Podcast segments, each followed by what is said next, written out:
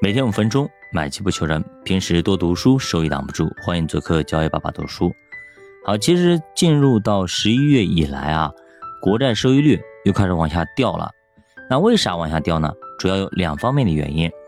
第一点呢，央行加大了流动性的支持；第二是经济数据没有想象中那么的好，说实话还有点差，所以复苏预期又开始减弱了。大家。又看不到希望了，所以现在最头疼的，其实还是自己的问题。咱们国家的经济还真的是有问题，还不是一点点问题。国内经济这里啊，始终是提振不上来，不管怎么扶它站不起来，就像那阿斗一样的，你扶它，你扶起来了，它掉下去了；你扶起来掉下去了，它其实就是真的站不住。就比方有一个人呢。他肌肉没有力气，肌无力，啊，对吧？你不是说他不想站，他是真站不起来。就有一种病叫重度肌无力，就是这么个病。政策上可能还得继续加码，继续给他扶持，给他装个机器人，他就自己可以走了。目前来看有托底，但是呢没斜率，有有力量托你，但是他自己站不住。而且每到市场进入关键时期的时候，总是有数据不及预期，总是有数据掉链子。本来的一飞冲天，大家信心满满的往前冲的时候，哎，某个数据不行，要么是外贸，要么是地产，要么是某某什么东西 PMI 等等，反正所有的数据总会在那个关键点的时候掉链子，这就是本质问题。所以股市修复的这种预期也好，实际也好，其实。还真不是说一天两天能够干起来的，在目前这个位置，跟去年十一月底是非常相似的。去年之所以能够快速涨起来，就是因为巴厘岛会晤之后，人民币启动了快速升值，带动了北向资金的回流，经济预期直接提升，市场大涨两个月。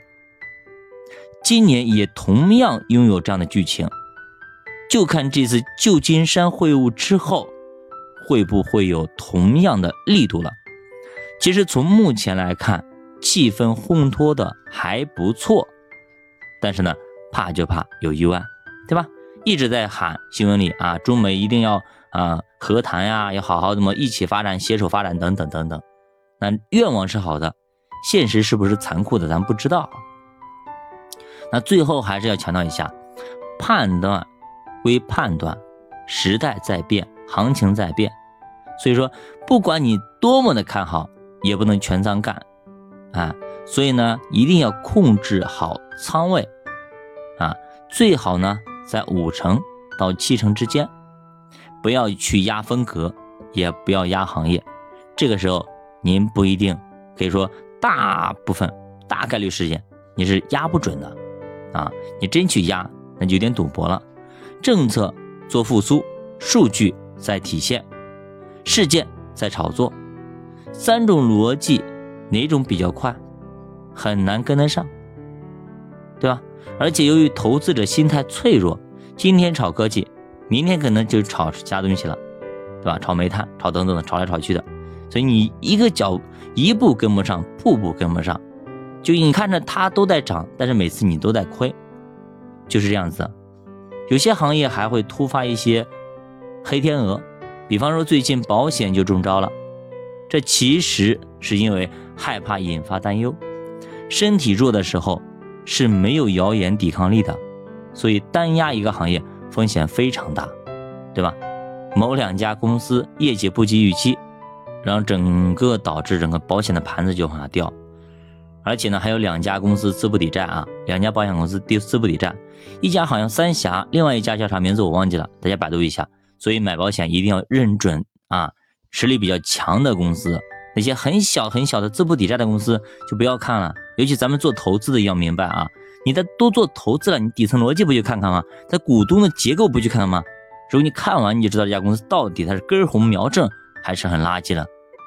比方信贷吧。以前说实话，股东结构非常的复杂，而且都是一些中小企业，一些浙商。但是现在呢，对吧？他已经干嘛了呀？还国资啊，已经入驻了，对吧？杭州那边有一些国资已经入驻了，那这样的话，他就有一大部分的股权是在国资里边了，那就国有化了，那他以后就会平稳的发展，而且没有不会那么的激进了，对不对？那曾经你买的是是非常担心的，啊，担心售后啊，担心一些情况，但现在呢，没必要太担心了。与其给自己找麻烦，不如好好做功课。如果您不懂，那你就找个专业的人士去帮你去做分析、做解析。专业的事还得找专业的人。教的书陪你慢慢变富。咱们下节再见。